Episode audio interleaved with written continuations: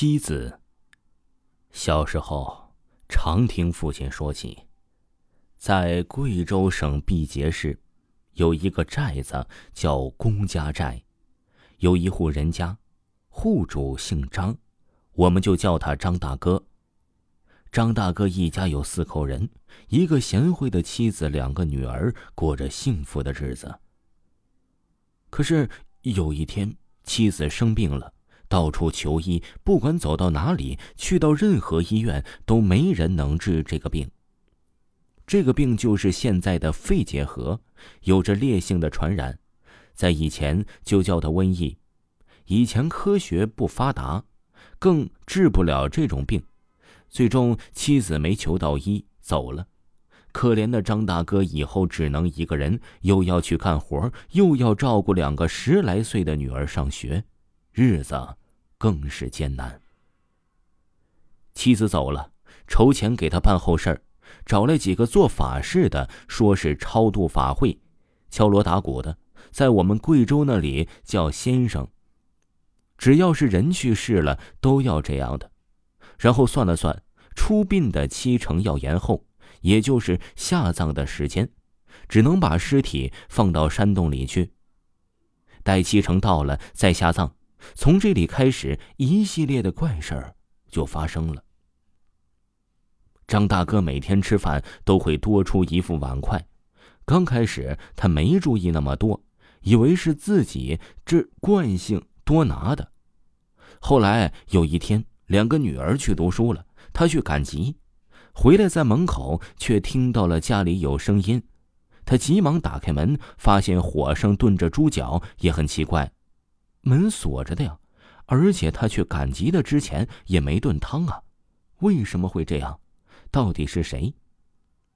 然后楼梯上发出人走路的脚步声，他以为是小偷呢，他爬到了楼板上，想去看看究竟是谁，可是，却什么也没有，只看见地上有一滩血，他瞬间慌了，这到底是怎么回事呢？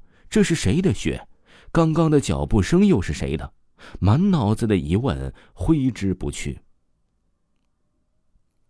随后，他把这个事情告诉了寨上的邻居和亲戚，可是又怕说出来没有人信。他想了半天，决定终于把这件事告诉所有人。就在他要给大家伙说的时候，却发现很多人都往村委会那里走去。他随便问了一个人。那人说寨里有怪事儿发生，他也急匆匆的跟着去了。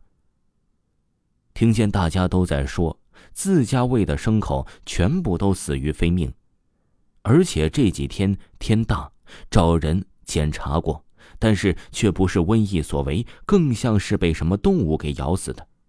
咬死了却不叼走，也不吃掉，这件事就奇怪了。那时候的人还是很迷信的。尤其是一个落后的寨子。于是大家又请来先生做法事，结果算到是张大哥妻子所为，说是张大哥妻子去世了，迟迟不下葬，已经变成了妖怪来祸害寨上的人了。